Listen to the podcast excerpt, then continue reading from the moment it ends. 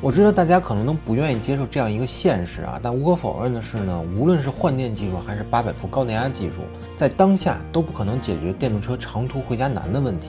至少在很长一段时间内呢，是不可能指望这两项技术解决回家难的问题的。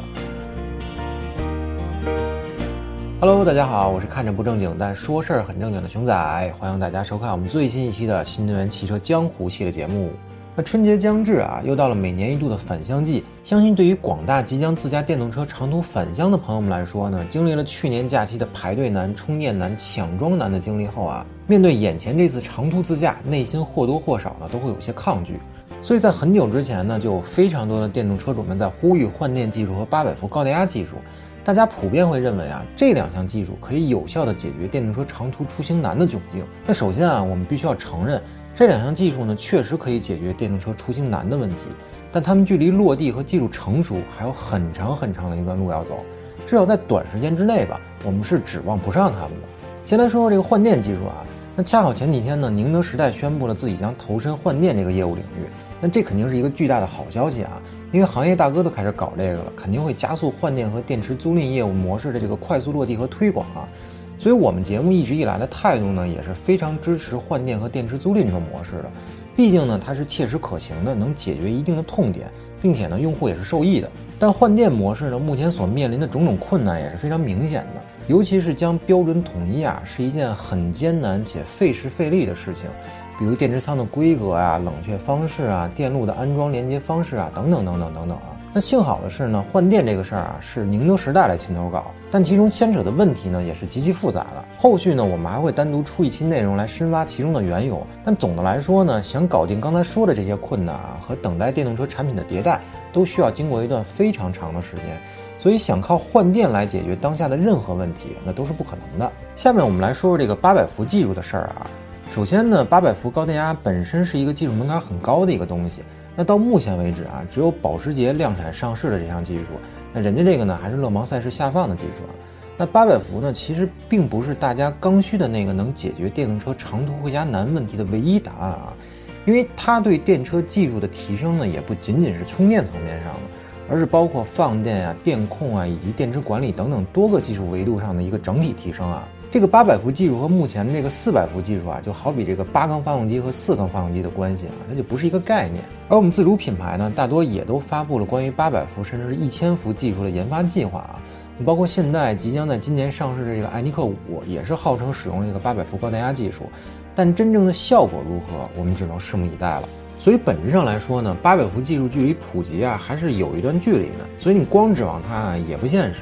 但是充电层面上如果能有所突破，那对于问题的解决是有显著效果的啊。比如我国城市里快充桩的国标规格普遍是六十千瓦，理论上呢全程跑满功率半小时呢也就充三十度电，这已经是绝对理想的条件下了啊。而特斯拉最新量产的这个二百五十千瓦的 V 三超充桩，五分钟基本就能充二十度电，十一分钟呢大概能充四十度电，也就是百分之五十的电量啊。但它也不是说全程能跑满这二百五十千瓦的电功率啊。百分之五十以后呢，为了保护电池，它也会慢下来。但就这样，已经非常厉害了。所以特斯拉的二百五十千瓦的 V 三超充桩告诉我们什么了？就是八百伏高电压技术并不是解决电动车长途回家难的唯一办法。当然啊，八百伏四百安呢，是我们正在努力迈入的一个新阶段。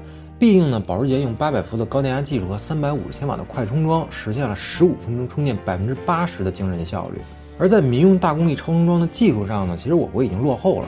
像欧洲很多地方啊，已经建设了三百五十千瓦的民用超充桩了，甚至 BBA 一直在研究的那个四百五十千瓦的超充桩啊，也到了量产阶段了。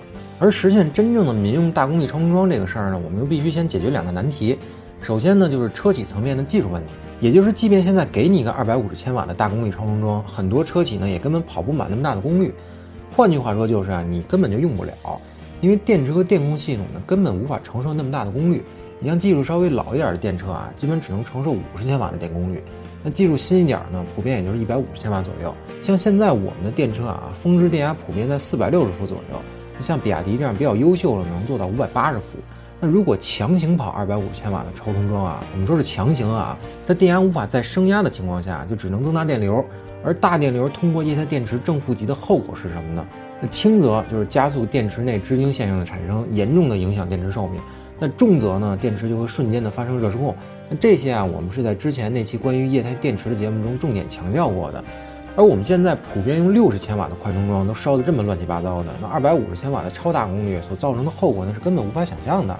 况且啊，这根本就不是一个 OTA 升级就能解决的问题。你像特斯拉，只有使用最新这个二幺七零零电池的车型才能跑满这个二百五十千瓦功率的 V 三超充桩。那老款这个幺八六五零电池的车啊，你即便用这个 V 三桩，也只能使用最大一百二十千瓦的电功率。而国内最早交付的那批 Model S 呢，是连一百二十千瓦都跑不到。所以大功率超充呢，最终还是要建立在电池技术、电控技术、热管理技术之上的解决方案。那如果这些技术跟不上呢，那大功率超充桩是完全没有意义的。那这个第二大难题啊，就是来自于政府层面的基建问题。虽然我们现在还没有掌握民用二百五十千瓦以上这个级别的超大功率的充电技术啊，但一百二十千瓦的充电技术呢，已经非常普及了。像高速服务区啊，基本上已经都是一百二十千瓦的充电桩了。而北京市区内呢，也同样已经落成了不少这个一百二十千瓦的充电桩了啊。但是我们必须要说啊，经过多番的测试呢，国家电网的一百二十千瓦的快充桩根本跑不满功率，能跑到一半呢，已经算很不错了。而品牌的超充桩呢，像蔚来啊、小鹏的一百二十千瓦的超充桩啊，那基本是可以跑满功率的，这点必须要表扬。那现在我就想把一百二十千瓦的充电网络翻一番，变成二百五十千瓦的，那怎么办呢？三个问题：第一，技术和材料难度。那实现大功率充电呢，普遍就两种方式。一种方式呢，就是简单粗暴的加大这个电缆截面，提高载流能力。但是这种方式呢，就会导致电缆的重量增加，操作呢非常的不方便，根本就不适合公共场所。那以前比如用那个胳膊这么粗的电缆，很多人都拽着费劲。那现在换成大腿那么粗的，那谁抡得动它呀？对不对？另一种呢，就是热管理技术。当采用这个大功率充电的时候啊，单位时间传输的能量呢就会增加，温升同样也会增加很多。那对于充电侧来讲啊，最大的问题呢就是冷却方式，因为如果散热不畅，一定会造成安全事故的。所以需要在整个电路设计上呢，增加很多的这个温度检测以及这个保护措施，比如给线缆和充电枪以及其他的高压连接器啊，配备庞大这个冷却系统啊。像我们之前见过大众 IDR 赛车的那个充电矩阵啊，那是勒芒赛级一千伏的电压技术。那除去高压装置外呢，人家那个大功率冷却系统基本上跟一个棚房差不多大啊。而这就带来了第二个问题，成本问题。而第三个问题呢，就是电网的负荷问题。您要说这方圆十几里就您一个超大功率充电桩的试点工程，那搞一个那没问题。但您要说搞到哪哪都是，像北京有十万根充电桩啊，哪怕咱就换一半，那对电网的压力都是非常巨大的。这也是为什么特斯拉的 V 三超充桩呢，并没有普及的一个原因啊。你再比如啊，像纯电的公交车，那用的都是三百六到四百千瓦的超大功率的充电桩。但首先呢，人家是政府工程，资金啊、场地、电网配套啊，你都得无条件的支持。再其次呢，人家是非公共场所，充电呢可以专人专项的管理，可以做到很大程度的安全。更何况呢，公交总站也不会建设的那么密集，所以在编织电网时呢，这些都是早就考虑在内的因素了。那我们一直在说电网受不了，受不了，到底是哪儿受不了？电网啊，一般分为这个输电、变电和配电啊。输电呢，就是从发电厂到变电厂这一段，因为发电厂呢不可能在城市周边，对吧？所以呢，需要从很远的地方把电输过来。那为了降低损耗呢，输电的电压一般都是在五百到七百五十千伏左右。那到了变电厂呢，再通过逆变变成民用的电压，然后输给配电端，而配电端再一根一根的发给用电的那个人。那整个过程中呢，发电和变电是没有压力的，所有的压力呢都在配电这里。所以还是那句话。我给你配一根没问题，但是满北京的配，那配电网络是受不了的。